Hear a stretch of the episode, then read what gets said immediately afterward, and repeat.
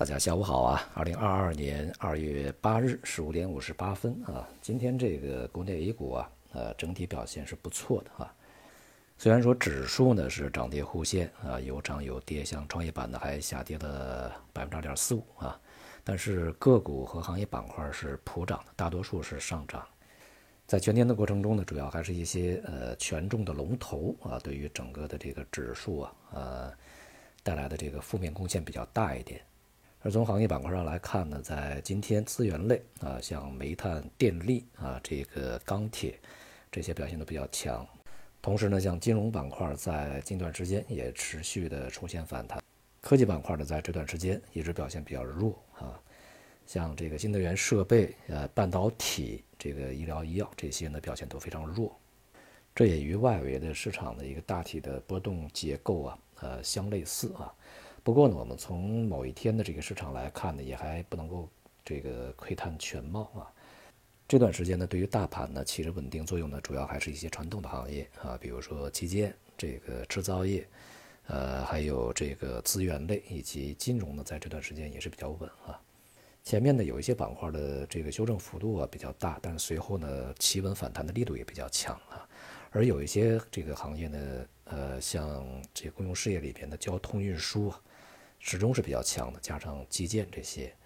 都显示呢资金呢出去以后重新回来啊这个状态。而另外一方面呢，有一些这个行业板块始终是比较弱啊，去年的下跌到现在呢仍然是这个延续啊。比如说像消费里面的白酒啊，还有其他一些大消费，持续是遭到这个减持和抛售。那么加上一些高科技啊，还有医疗啊啊这些持续是比较低迷的啊，资金是持续往出走的。因此，市场的风格和结构仍然是比较典型的啊。未来的分化呀，还是会持续啊。不过呢，从整体来看呢，像创业板在当前这个水平呢，也是接近它呃需要去进行反弹的一个水平了。下方即便还有一些这个呃向下，但是空间不大。当然啊，即使反弹，也仍然是一个反弹，并不会出现反转行情啊。就是创业板呢。就是当前这个水平啊，首先就不用太去恐慌了啊，就是它还有无节制大幅杀跌这种恐慌呢，没有太大必要啊。但是呢，一旦出现反弹，也不要对它的反弹上涨的空间给予太大的期望值。也就是它持稳反弹以后，是你出场的时机啊，选择一个反弹高点出场，而不是说你这个重新认为创业板大牛市又重新回来了啊。总之呢，在当下水平，创业板啊、科技板块，你再去这个，呃，恐慌的去杀跌抛售啊，似乎已经不合时宜啊，反而呢，它有可能会出现反弹。整体市场而言呢，也是在当前啊，会出现一个反弹行情，而个别的行业板块会表现比较好。有一些行业板块啊，呃，虽然说在一月份跌幅比较大，预计呢，在当前持稳以后，二月份啊，这个两会之前吧。有希望，这个将一月份的跌幅呢都收回去啊。目前看的这种可能性是比较大的，所以也都有一些结构性的机会在里面啊。而且现在整体氛围也不错，这个我们的冬奥在进行嘛。昨天晚上到今天啊，中国选手表现都不错，现在金牌好像第一了吧？昨天光这个短滑就金银牌拿到手了，而且我们也看到这个过程中有一些特别有意思的一些这个。细节啊，今天这个谷爱凌啊，又是三跳啊，真的是真的是非常完美啊，这个每一个跳的都非常稳定，最后呢是毫无争议的得到的冠军啊，所以说整个市场氛围还是不错的啊，这种氛围之下呢，也有利于反弹啊。今天有一只叫远望谷的这个股票呢，就是在谷爱凌第一跳的时候就开始拉升啊，随着它第二跳呃进一步往上拉升，将近第三跳的时候涨停封涨停了，一直到收盘。远远的望着谷爱凌夺冠哈，这么一个意思。呃，中国这个股市真是挺闹腾的啊，真会闹。不管怎么说啊，良好的氛围呢，也有利于大家的心情放松啊，市场变得平稳。所以在这个未来一段时间吧，这些这个反弹呢，还是呃有希望去持续一段时间啊。但是大家不要忘，它反弹它就是反弹啊，过程中这个恐怕也是个别的行业板块呢会有不错的表现啊，大多数也都是。反弹以后会接着继续的再度回回软下跌啊，而对于外围而言呢，除了当前的经济形势、政策形势以外啊，这个其实国际局势呢也是不稳定的。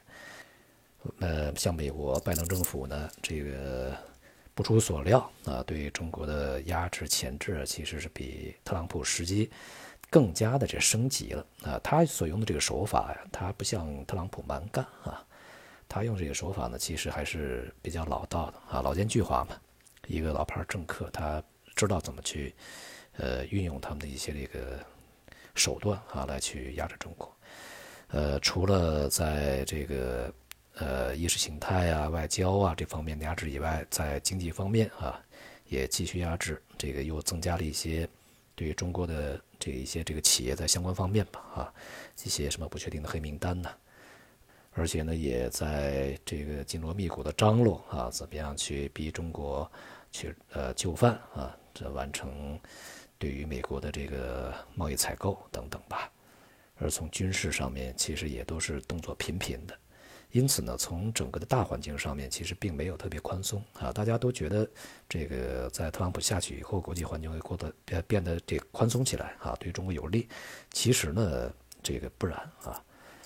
现在呢，这个我们所面临的这种招式更加阴损一些啊，因此呢，也不能够去对这个事情就完全忘却、掉以轻心，认为什么事都没了啊。在当下呢，最大的问题是中国的经济的增速下滑，同时一些经济指标在变差啊，这是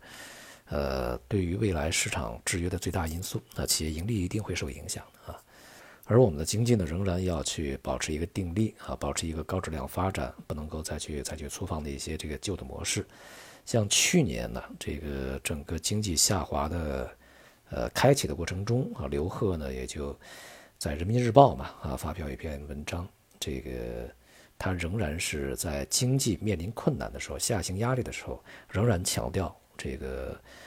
结构性调整啊、供给侧改革呀、高质量发展呐、科技呀，这个还风险呢，这些不能放松啊。所以，呃，应该是在那个时候人心浮动啊，大家有觉得迷茫、有一些声音又起来的时候呢，对市场传递一个清晰的信号啊。因此呢，今年的这个经济。我们期望它这个大幅刺激的可能性不大，在没有大幅刺激的情况下，市场以优异的表现结束全年的行情，这种可能性就更小啊。这是我们在今年始终要去这个绷紧的一根弦儿啊，在这个的大的原则指导之下去进行投资，我们估计呢就会比较谨慎吧啊，就会这个收敛的多一些啊，这样的话也会为我们规避更大的风险。好，今天就到这里，谢谢大家。